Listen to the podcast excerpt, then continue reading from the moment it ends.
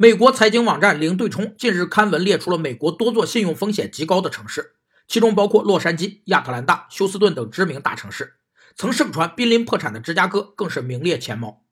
城市破产多指城市负债明显大于城市资产而出现地方债务危机时，因无法偿还负债而选择破产来寻求保护。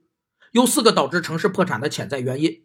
一是因地方政府投入过大而无相应产出时引发的财政破产。二是因短时间内大量农民进入城市，导致城市人口急剧膨胀，不堪重负而引发的城市危机；三是经济泡沫持续累积到一定高度，一旦大幅破裂，就可能将整个城市拖入破产泥潭；四是环境污染、交通拥挤等久治不愈的城市病加重到一定程度，迫使人们陆续离开城市。当城市成为空城，就事实上宣布了自身破产。